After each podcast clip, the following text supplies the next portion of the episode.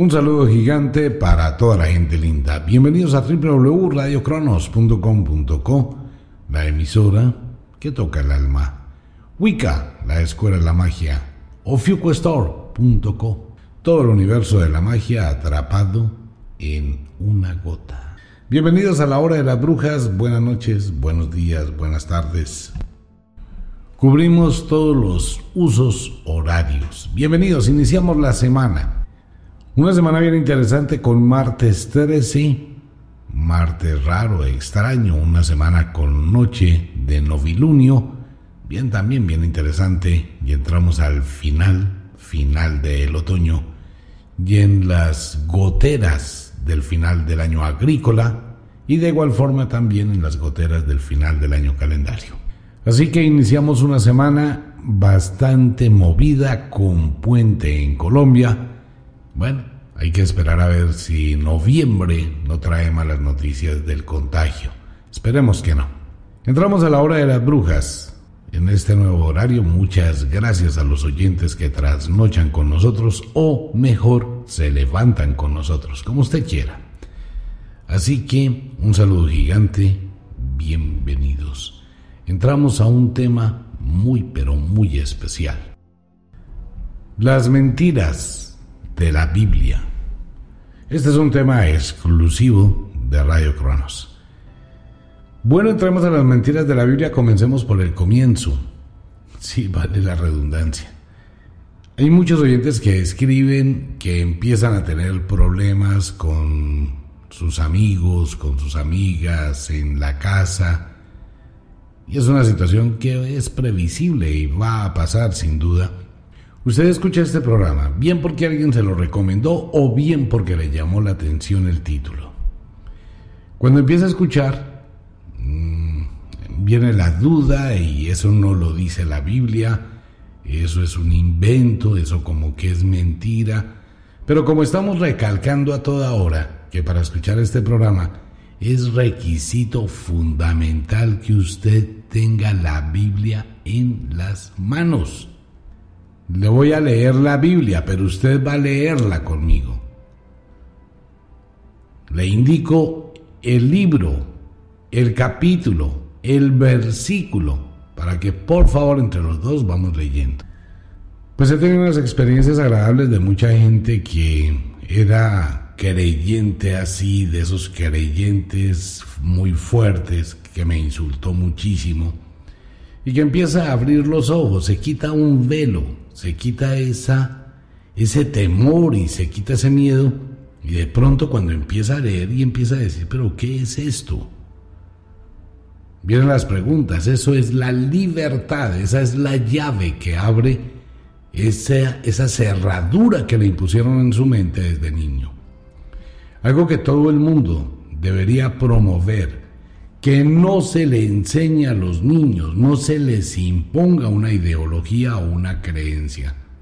Las personas son libres, somos libres espiritualmente de creer en lo que uno quiera o de conocer. Pero no se puede continuar adoctrinando y menos cuando no se tiene una información real de lo que se está haciendo. Profesores que enseñan un una serie de libros de religión hechos por la iglesia para seguir manipulando, curas que hablan lo mismo, pastores que hablan lo mismo, pero nunca se han puesto a leer la Biblia. Solamente lee lo que les conviene. Ok. Si bien este es un tema muy difícil, porque estamos entrando a los eh, a los dominios de uno de los más grandes negocios del mundo, si no es el que más. También estamos entrando a lo que ha sido la destrucción total del espíritu humano por un dogma impuesto.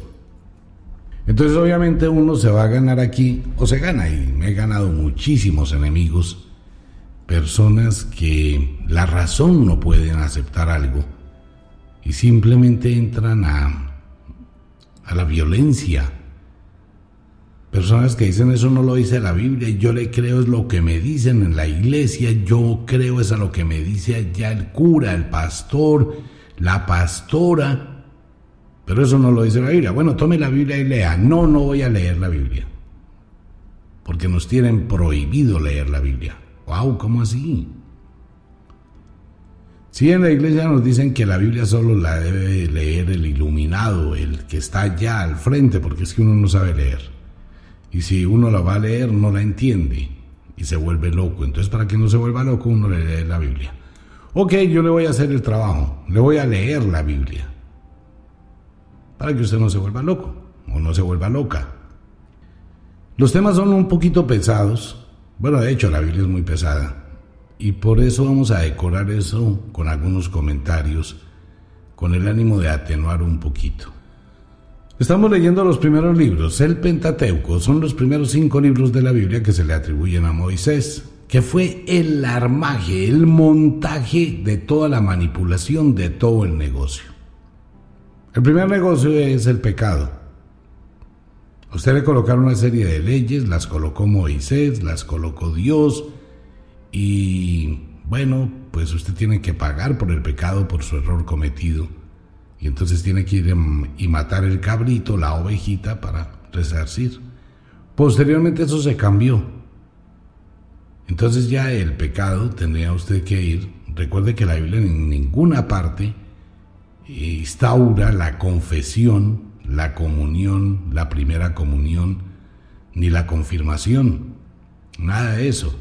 Se debía cambiar el sistema del matadero de estar matando toda esa cantidad de ovejas, de ovejitas, de bueyes y toda esa cantidad de animales, pues empezó a cambiar por platica, dinero en efectivo, comida, cosas, lotes, casas, herencias.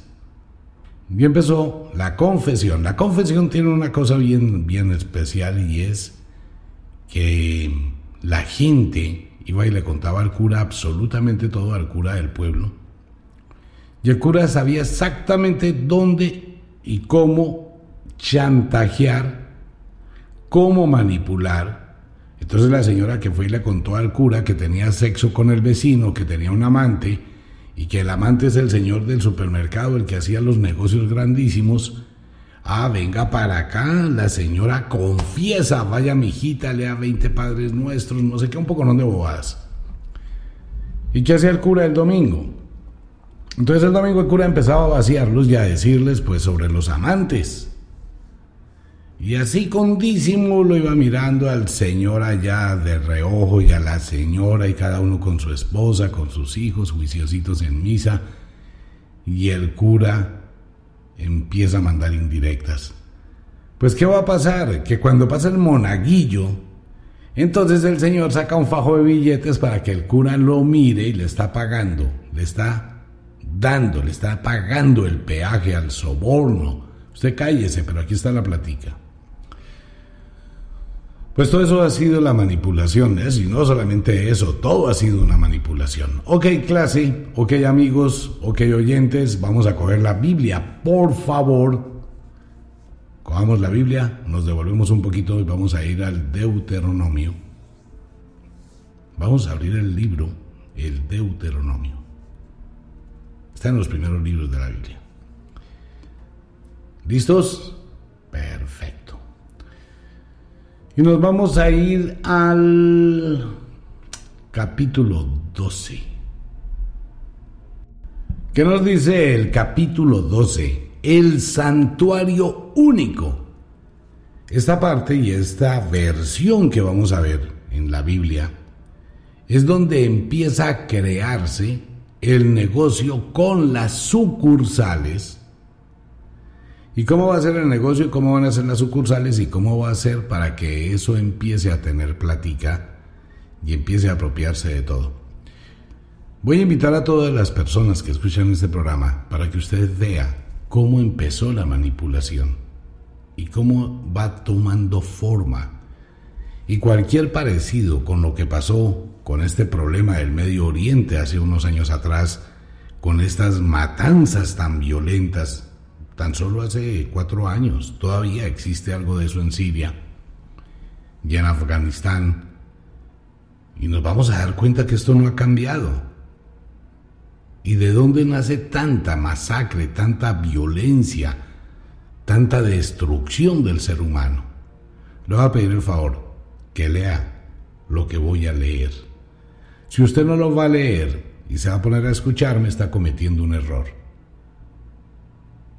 Le sugiero que lea la Biblia y le sugiero que lea la Biblia antigua. Las Biblias modernas están totalmente tergiversadas. Entonces decoremos un poquito el tema, vamos a irnos al mundo de la imaginación. Nos vamos al pasado, hacia el desierto, y vamos a ver una cantidad de gente al lado de una carpa gigantesca. Ese es el santuario de Jehová. En el desierto, miles de personas y allí esa gran carpa gigante. Estos son los estatutos y decretos que cuidaréis de poner por obra en la tierra que Jehová, el Dios de tus padres, te ha dado, para que tomes posesión de ella, todos los días que vosotros viviereis sobre la tierra.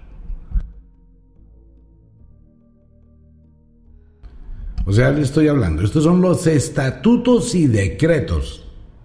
¿Ok? Preste atención.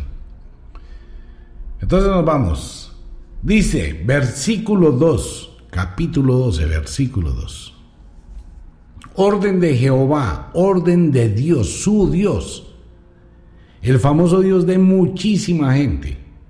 El famoso Dios de amor, el Dios benévolo, el Dios que usted dice, Dios mío, ayúdame, Padre Celestial, hermanos, sangre bendita, etc. El que le da la bendición. Dios te bendiga. A ese que usted le dice todos los días gracias a Dios. No, a mí me va muy bien, gracias a Dios.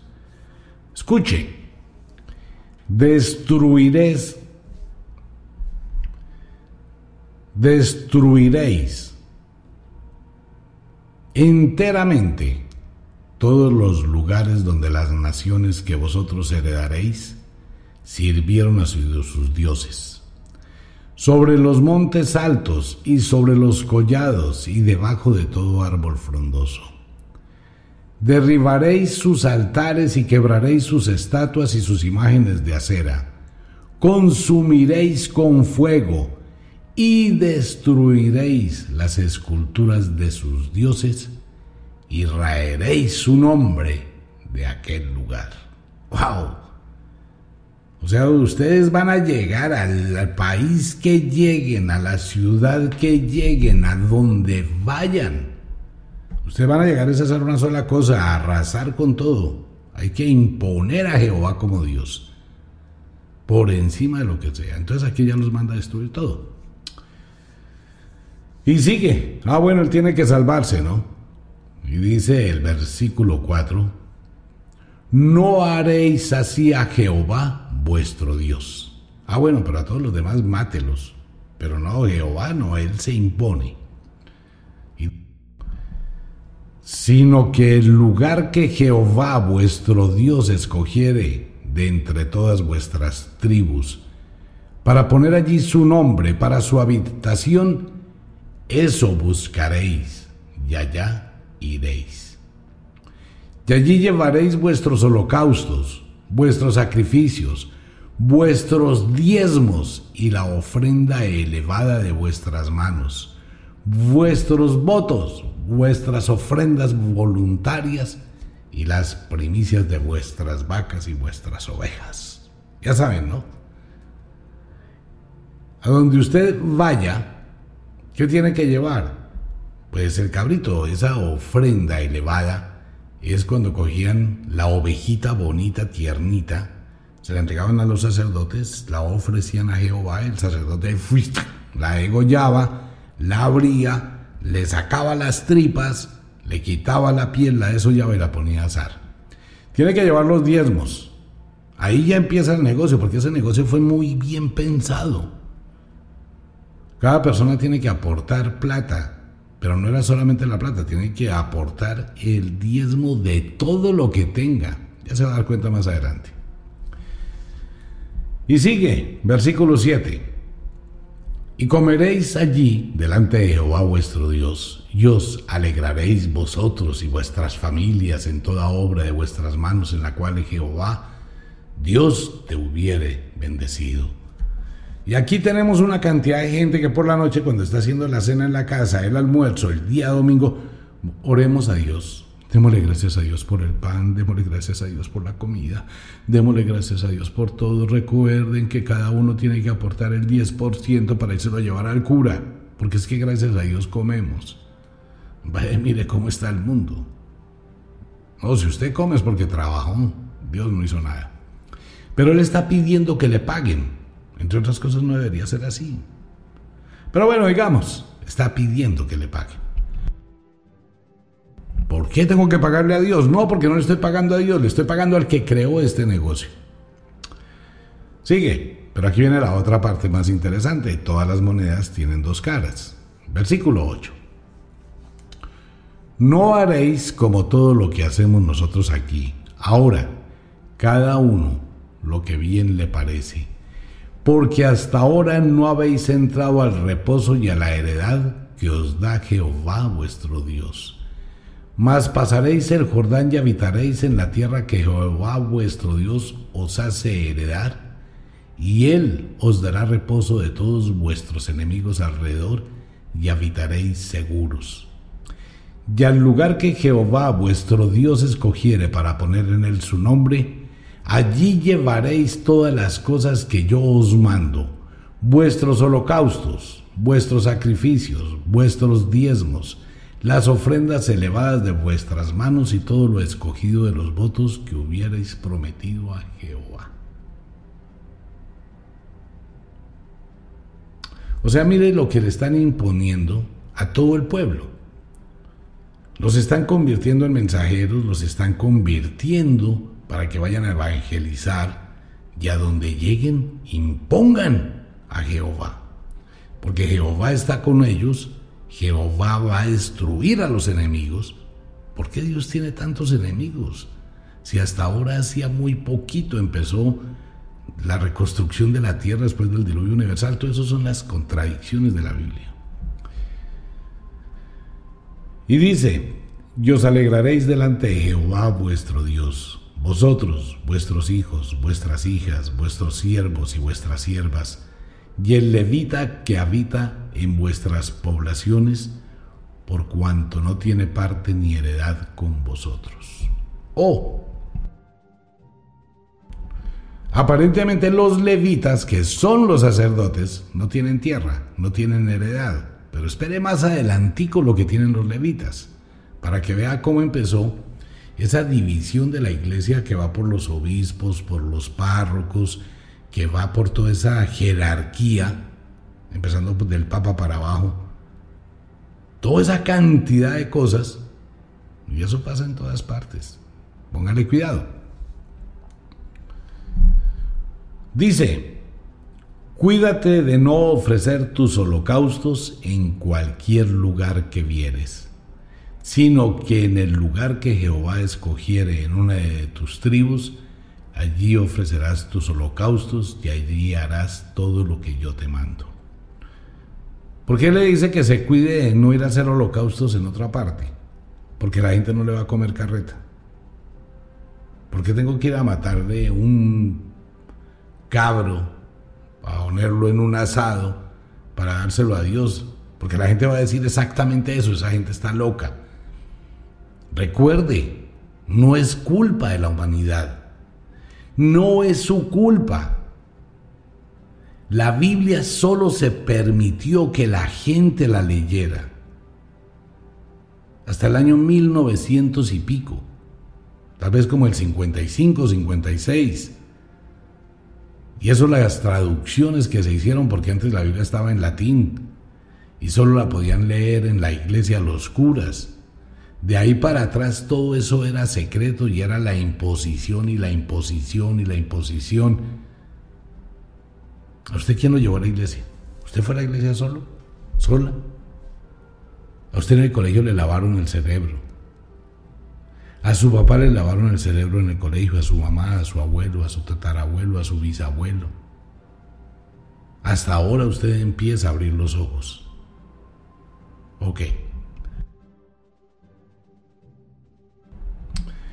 Por favor, lea lo que dice el versículo 15.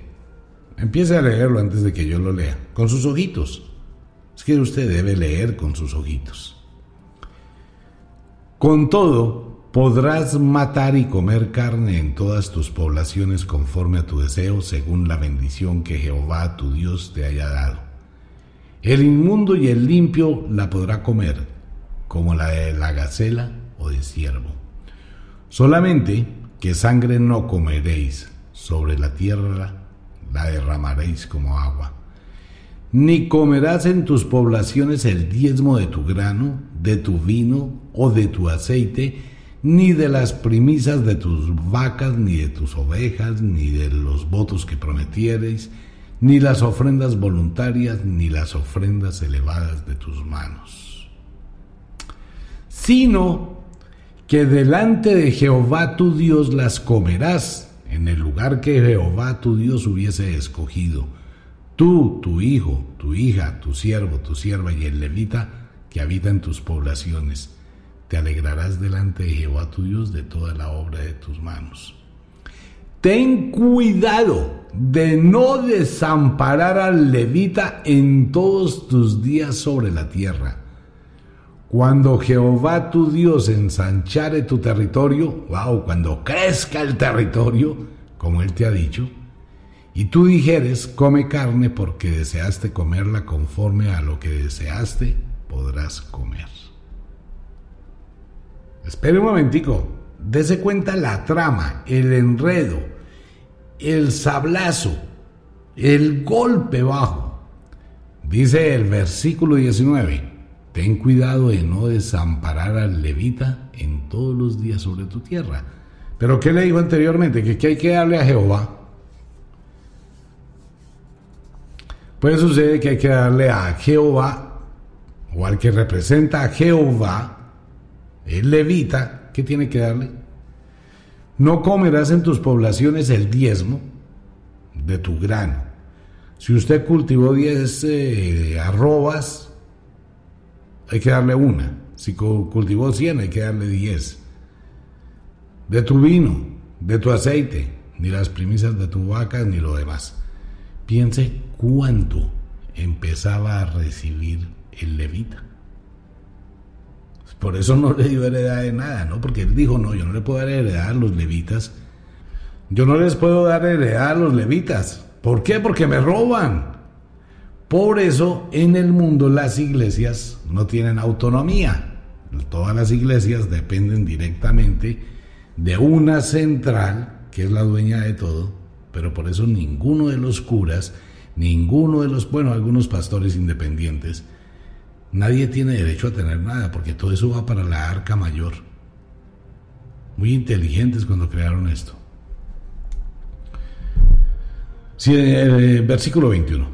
Si estuviera lejos de ti el lugar que Jehová tu Dios escogiere para poner allí su nombre, podrás matar de tus vacas y de tus ovejas que Jehová te hubiera dado, como te he mandado yo, y comerás en tus puertas según lo que deseares. Lo mismo que se come la gacela y el ciervo, así la podrás comer, el inmundo y el limpio podrán comer también de ellas. Solamente que te mantengas firme en no comer sangre, porque la sangre es la vida, y no comerás la vida con su carne. Ok, viene una pregunta. ¿Cuál es el problema de Jehová con la sangre? ¿Cuál es el problema que tiene Jehová con la sangre? Lo insiste, lo repite, desprecia a las mujeres que están menstruando. ¿Qué es el cuento de Jehová con la sangre? Esto tendría que abrirse un paréntesis grandísimo para explicar cómo funciona todo lo que son los rituales de los vampiros con la sangre de los animales. ¿Y qué pasa si la gente come sangre de animal? Igual van a comer sangre, porque es que por más que corten y desangren, la carne está llena de sangre. Esto tiene una explicación que más adelante la vamos a ver. Recuerde que para los gnósticos en el río Jordán, conocidos como el pueblo de los madeanos, el maestro de la mujer y la sangre son la piedra fundamental de la vida y el quinto elemento. Entonces dice Jehová, no la comerás en la tierra, la derramarás como agua. No comerás de ella para que te vaya bien a ti y a tus hijos después de ti cuando hicieres lo recto ante los ojos de Jehová. O sea, si usted no come sangre, lo van a premiar para que le vaya muy bien. Ah, ok. Volvemos al tema, esto tiene su truco, que más adelante vamos a explicar por qué. Pero las cosas que hubieses consagrado y tus votos las tomarás y vendrás con ellas al lugar que Jehová hubiera escogido. Y ofrecerás tus holocaustos, la carne y la sangre sobre el altar de Jehová tu Dios, y la sangre de tu sacrificio será derramada sobre el altar de Jehová tu Dios y podrás comer la carne. Sigue reafirmando ese lavado de cerebro, los holocaustos, la carne, la sangre, hay que echarle la sangre al templo de Jehová, no sé, el ser cualesquiera que sea. Era un carnívoro, la cosa más tenaz, y de pronto necesitaba de ese tipo de químicos, pero la gente no se lo podía comer ni tomar porque probablemente descubría la verdad. Por eso había que prohibirle al pueblo que llegara a probar sangre. Guarda y escuchas todas estas palabras que yo te mando para que haciendo lo bueno y lo recto ante los ojos de Jehová tu Dios te vaya bien y a tus hijos y después de ti para siempre. ¿Qué es lo bueno y lo recto? ¿Qué era lo que le decían de bueno? ¿Qué era lo recto? Espera y verá lo que va a ser lo recto. Espera y verá cómo se tenían que consagrar los levitas a Jehová. Ahora comienza aquí una parte bien interesante. Es importante esta parte para que usted la tenga en su cabecita. Y en la medida que vamos profundizando en la Biblia y que usted va profundizando en la Biblia, va a empezar a darse cuenta cómo se entrelaza toda la manipulación, cómo le venden una historia para que usted se doblegue. Escuche. Advertencias contra la idolatría. Ahí estoy entre la espada y la pared, pero bueno. Cuando Jehová tu Dios haya destruido delante de ti las naciones a donde tú vas para poseerlas y las heredes y habites en su tierra. Stop, time. Mire, usted es inteligente y tiene la capacidad de reflexión y de pensar. Stop, devolvámonos. Cuando Jehová tu Dios haya destruido delante de ti las naciones a donde tú vas para poseerlas y las heredes y habites en su tierra, guárdate que no tropieces yendo en pos de ellas después de que sean destruidas delante de ti no preguntes acerca de sus dioses diciendo de la manera que servían aquellas naciones a sus dioses, yo también les serviré. Pues sucede que Jehová es un tipo muy vivo, sagaz, astuto, tiene una cantidad de sirvientes a los cuales usa como se le da la gana. Él no les está entregando, nunca les entregó ninguna tierra por heredad. Heredad es que su abuelo y su tatarabuelo compraron un poco de tierra Nunca he entendido cómo alguien es propietario de la Tierra de este planeta. Ni mis amigos de allá arriba tampoco, y eso que tenemos unas charlas bien interesantes. Venga, porque hay gente que dice que tiene propiedad sobre la Tierra. Es que la Tierra no es de nadie, es de todos. Pero hay gente que tiene una escritura de la Tierra, sí, vale un jurgo no de plata, pero ¿de dónde? ¿Por qué? ¿Cómo? ¿Cómo es que funciona eso en el planeta Tierra? Eso no existe en otro planeta civilizado, en ninguno. Jamás existe. Eso es aquí en la tierra, gracias a este negocio. ocurre que Jehová no entregó ninguna tierra, no le dio nada a nadie. Lo que hizo fue una cantidad de matanzas. Vaya y maten. Y lo que usted mate, coja. Se la robaron. Así de simple. Se robaron todo eso. Sigamos. Aquí comienza la pelea de un Dios con todos los dioses. No harás así a Jehová tu Dios. O sea, a Dios no lo vaya a tocar. Usted puede cuacuaga todo el mundo menos a Dios. Porque toda cosa abominable que Jehová aborrece, hicieron ellos a sus dioses, pues aún a sus hijos y a sus hijas quemaban en el fuego de sus dioses. ¿De qué está hablando? Les están vendiendo de una vez. Venga, su vecino es una porquería. El vecino que está en el otro lado de la cuadra es un matón. La vecina que está en la otra esquina es una culipronta, como decían las abuelas, tenga cuidado con su marido. De una vez le está vendiendo una idea para indisponerlo, para indisponer a la gente contra las demás, contra los demás. Cuidarás niños quemados, hijas quemadas. No, el que hacía el holocausto quemado era Jehová, de los primogénitos. Bueno, cuidarás de hacer todo lo que yo te mando, no añadirás a ello ni de ello quitarás. Ok. Entremos al Deuteronomio 13, Biblia Reina Valera, año 1960. Aquí es donde uno se mete en un lío. Miren, le soy sincero. Esta semana es que entre cada ocho días empiezan a pasar una cantidad de cosas. Y obviamente esto lo empieza a escuchar muchísima gente que no le gusta ni poquito que hable de este tema. Entonces empiezan a hacer unas asociaciones.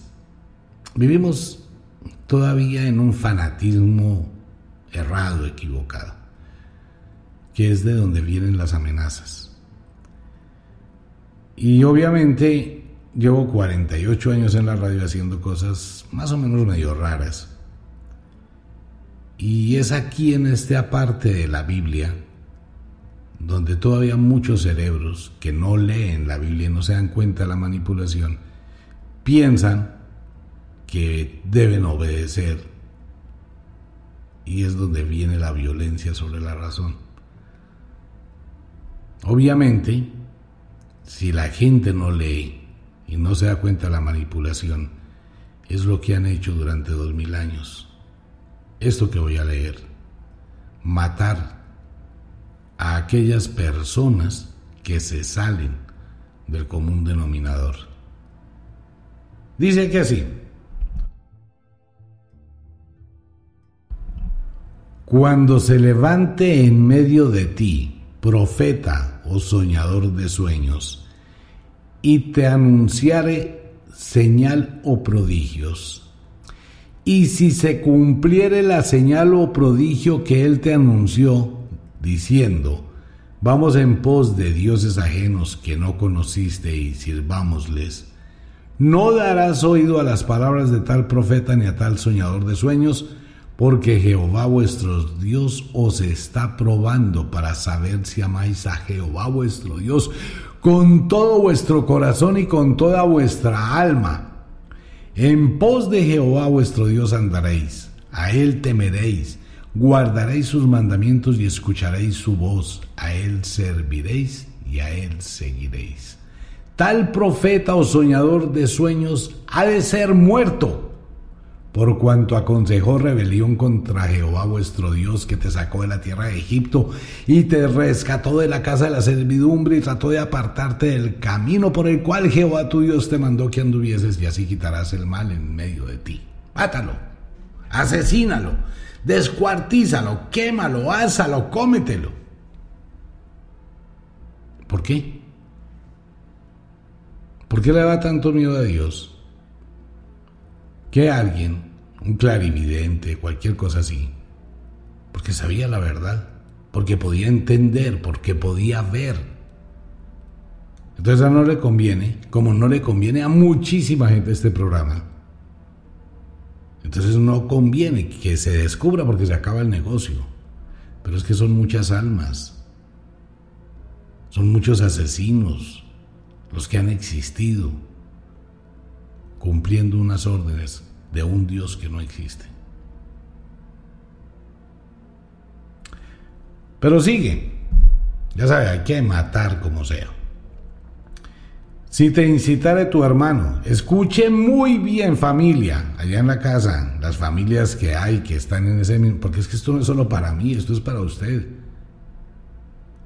Porque hay gente que todavía tiene un lavado del cerebro muy tenaz.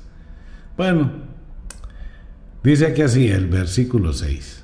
Si te incitare tu hermano hijo de tu madre, o tu hijo, tu hija, tu mujer o tu amigo, diciéndote en secreto, vamos y sirvamos a dioses ajenos que ni tú ni tus padres conocisteis? De los dioses de los pueblos que están en vuestros alrededores cerca de ti o lejos de ti desde un extremo de la tierra hasta el otro extremo de la tierra? No consentirás con él, ni le prestarás oído, ni tu ojo le compadecerá, ni le tendrás misericordia, ni lo encubrirás. Escuche bien, lo que dice el Señor tu Dios, Jehová, palabra de Dios. Vuelvo y se lo leo un pedacito para que siga el hilo. Si te incitare tu hermano, hijo de tu madre, o tu hijo, tu hija, tu mujer o tu amigo íntimo, diciendo en secreto, vamos y sirvamos a dioses ajenos que ni tú ni tus padres conocisteis, de los dioses de los pueblos que están en vuestros alrededores cerca de ti o lejos de ti, desde un extremo de la tierra hasta el otro extremo de ella no consentirás con él, ni le prestarás oído, ni tu ojo le compadecerá, ni le tendrás misericordia, ni lo encubrirás, hermanos, sino que lo matarás. Tu mano se alzará primero sobre él para matarle, y después la mano de todo el pueblo. Le apedrearás hasta que muera por cuanto procuró apartarte de Jehová tu Dios que te sacó de tierra de Egipto de casa de servidumbre, para que todo Israel oiga y tema y no vuelva a ser en medio de ti cosa semejante a esta. Si oyeras que se dice de alguna de tus ciudades que Jehová tu Dios te da para vivir en ellas, que han salido en medio de ti hombres impíos que han instigado a los moradores de su ciudad diciendo, Vamos y sirvamos a dioses ajenos que vosotros no conocisteis. Tú inquirirás y buscarás y preguntarás con diligencia.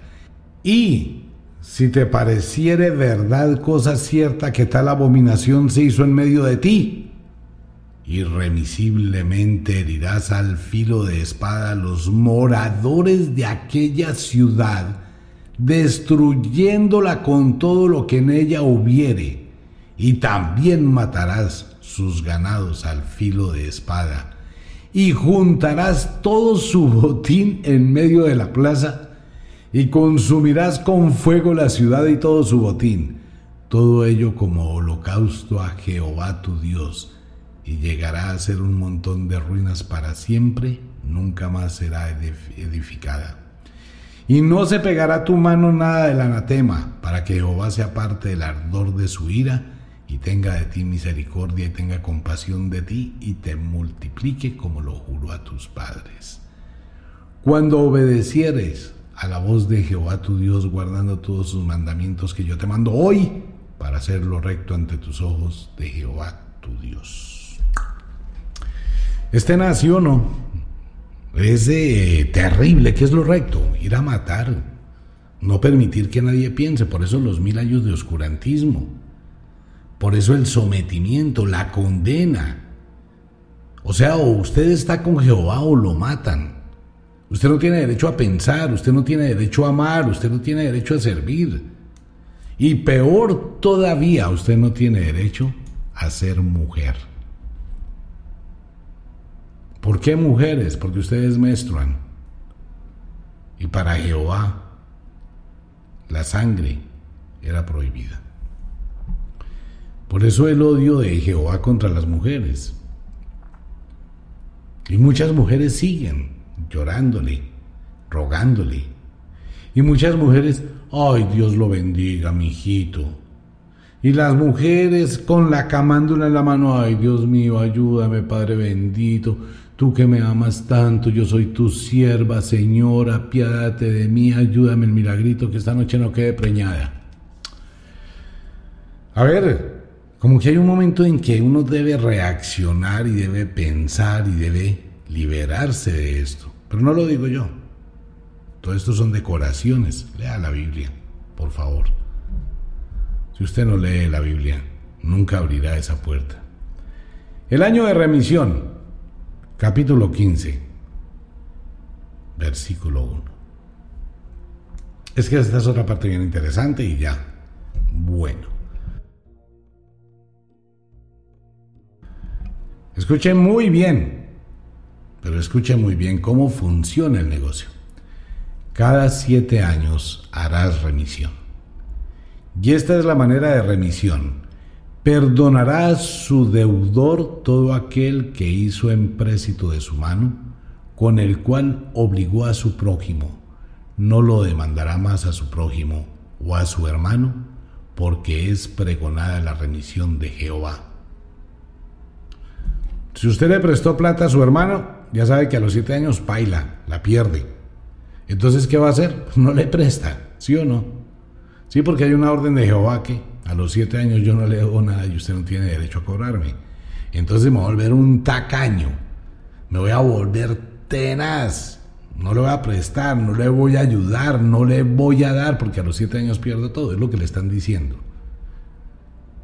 Pero espere, no se vaya, escuche. Del extranjero demandarás el reintegro, pero lo que tu hermano tuviera tuyo, lo perdonará tu mano. ¡Wow! Del extranjero vaya y explótelo. Exprímalo. Sáquele hasta donde usted se le dé la gana. Pero a su hermano perdónelo. Ok, entonces, ¿qué dice esto implícitamente? Que a su hermano no le dé nada porque todo lo va a perder. Pero coja y déselo al extranjero porque a él sí le puede cobrar. Entonces mire lo que dice Jehová. Repito, del extranjero demandarás el reintegro, pero lo que tu hermano tuviere tuyo lo perdonará tu mano. Para que así no haya en medio de ti mendigo, porque Jehová te bendecirá con abundancia en la tierra que Jehová tu, tu Dios te da por heredad para que la tomes en posesión si escuchares fielmente la voz de Jehová tu Dios para guardar y cumplir todos estos mandamientos que yo te ordeno hoy. Ya que Jehová tu Dios te habrá bendecido, como te ha dicho, prestarás entonces a muchas naciones, mas tú no tomarás prestado. Escuche muy bien, ya que Jehová tu Dios te habrá bendecido, como te ha dicho, prestarás entonces a muchas naciones, mas tú no tomarás prestado tendrás dominio sobre muchas naciones, pero sobre ti no tendrán dominio. Comienza a entender, comienza a entrelazar las cosas, comienza a comprender cómo funciona el negocio. Son dos mil años de esto. ¿Y cómo se impuso esto? Más adelante lo vamos a ver. ¿Cómo empezó todo esto? Sigue. Préstamos a los pobres. Había dicho que no iba a haber mendigos ni pobres, ¿no? Pero espera y verá. Eh, versículo 7. Cuando haya en medio de ti menesteroso de alguno de tus hermanos en alguna de tus ciudades, en la tierra que Jehová tu Dios te da, no endurecerás tu corazón ni cerrarás tu mano contra tu hermano pobre sino abrirás a él tu mano libremente y en efecto le prestarás lo que necesite.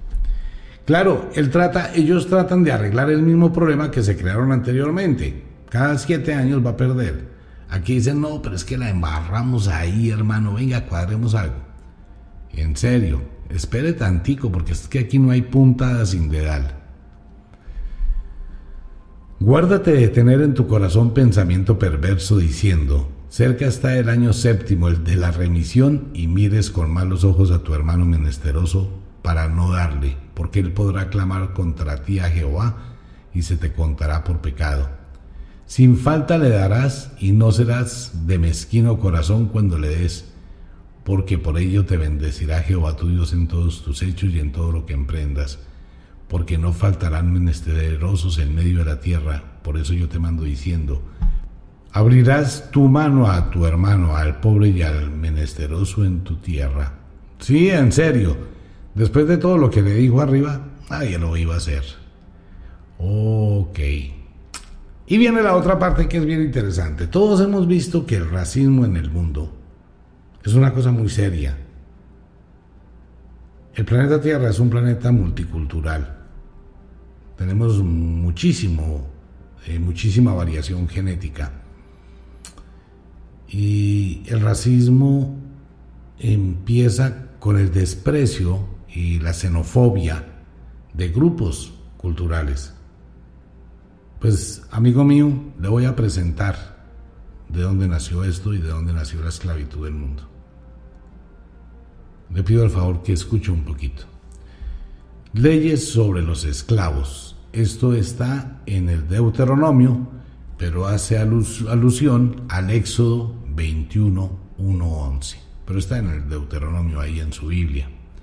Si no lo encuentra ahí en la Biblia, en el Deuteronomio, si es una Biblia moderna que está totalmente tergiversada, remítase un momentico al Éxodo 21, 1, 11. Esto es el físico lavado de cerebro.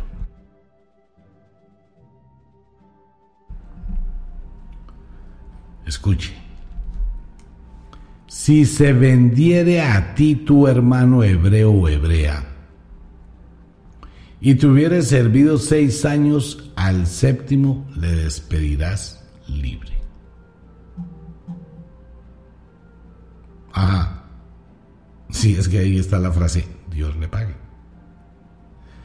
Escuche, y cuando lo despidieres libre, no le enviarás con las manos vacías le abastecerás libremente de tus ovejas, de tu era y de tu lagar, le darás de aquello en que Jehová te hubiere bendecido. Y te acordarás de que fuiste siervo en la tierra de Egipto y que Jehová tu Dios te rescató, por tanto yo te mando esto hoy. Si él te dijere, no te dejaré porque te ama a ti y a tu casa y porque le va bien contigo, entonces tomarás una lesna, llorarás su oreja contra la puerta y será tu siervo para siempre. Así también harás con tu criada. Pero no te parezca duro cuando le enviares libre, pues por la mitad del costo de un jornalero te sirvió seis años, y Jehová tu Dios te bendecirá en todo cuanto hicieres. Interesante, ¿no?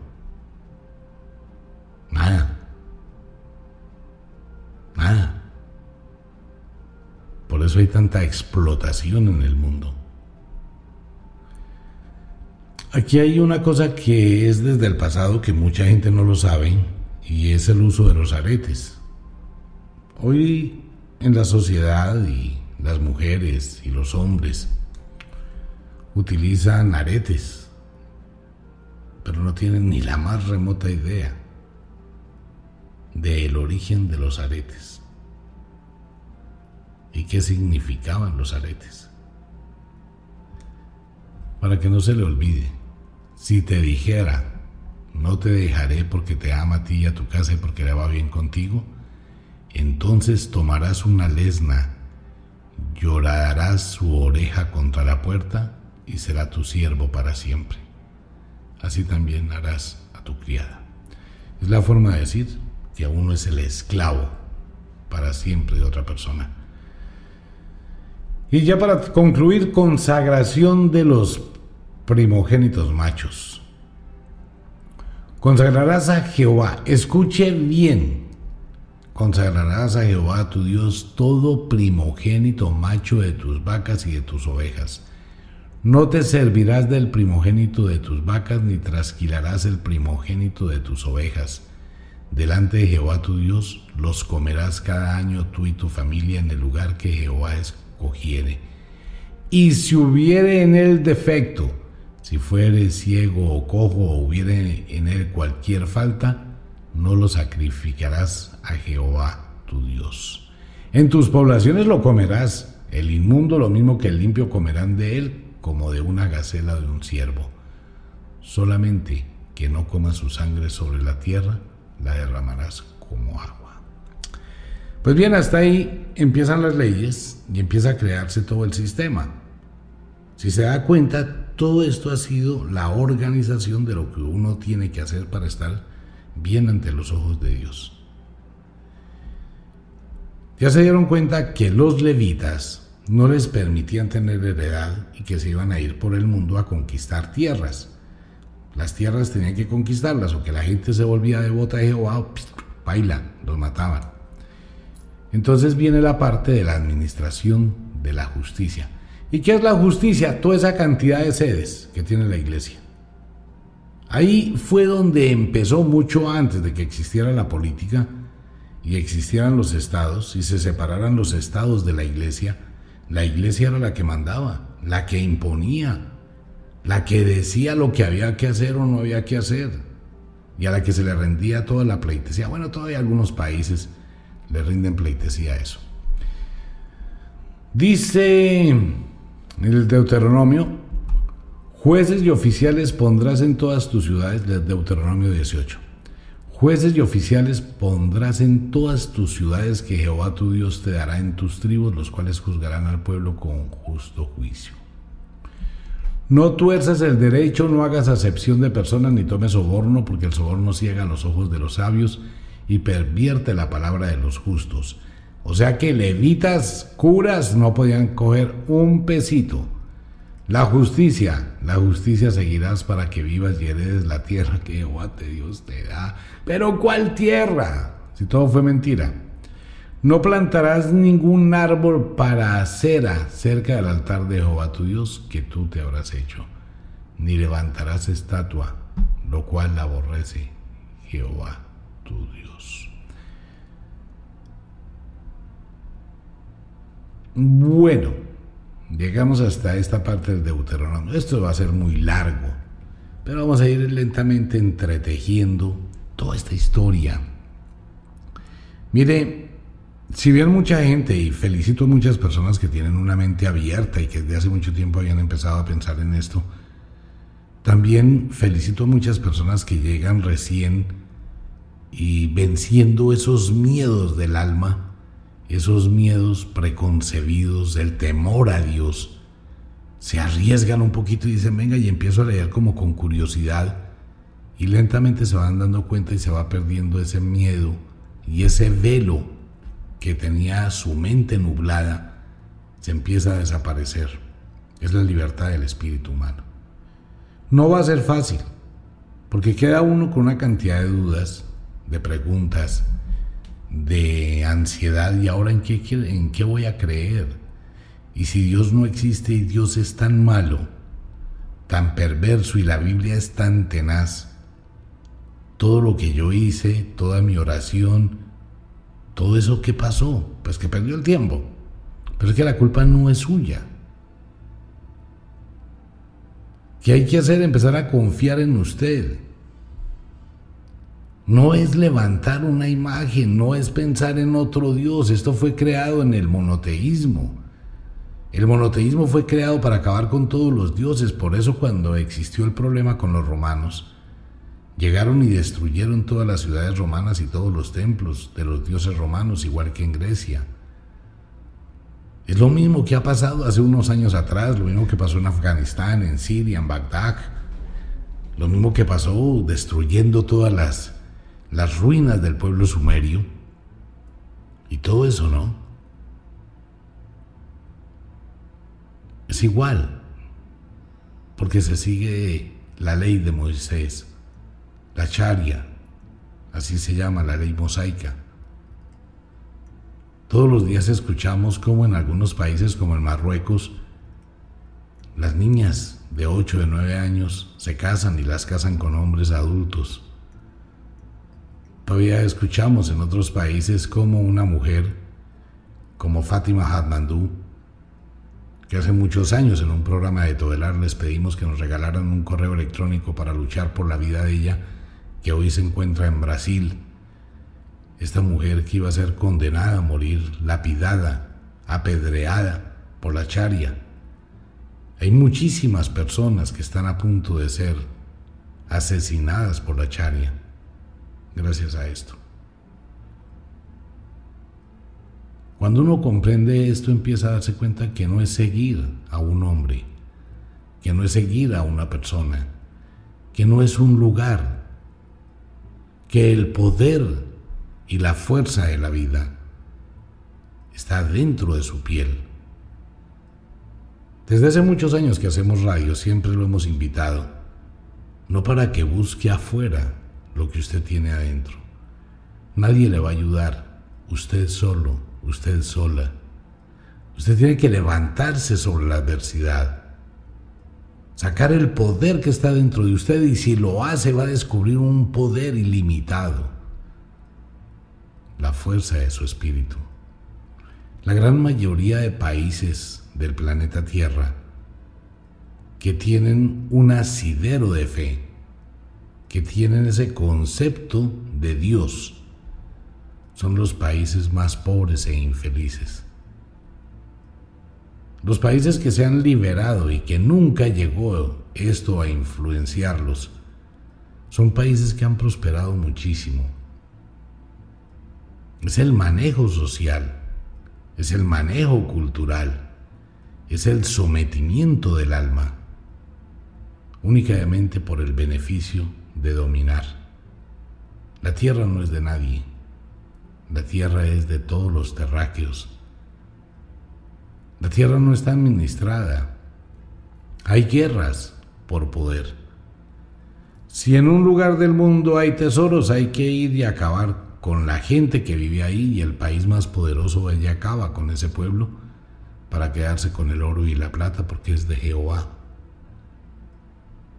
Jehová el Dios de los ejércitos, terrible y vengador y celoso porque mío es el oro y mía es la plata, dice Jehová de los ejércitos. Su vida también. Entonces había que matarlo y llevarlo al holocausto. Cuando usted empieza a leer todo esto, y, y lo invito para que siga leyendo la Biblia, lentamente vamos mirando a partes. Que pueden tocar un poquito susceptibilidades, sí, total. Eso hay que entenderlo, comprenderlo y mucha gente que escucha este programa y no lee la Biblia, me escribe una cantidad de tonterías, de sandeces. Pues amigo mío, mire, es muy fácil pensar cuando uno no conoce y la fe ciega el alma. Por eso lo invito, antes que haga juicios, antes que tome la pluma, insulte, amenace, se llene de sentimientos violentos, lea la Biblia. Y cuando usted la lea, es que lo desafío, lo reto, la reto, la desafío a que antes de que me juzgue, lea la Biblia.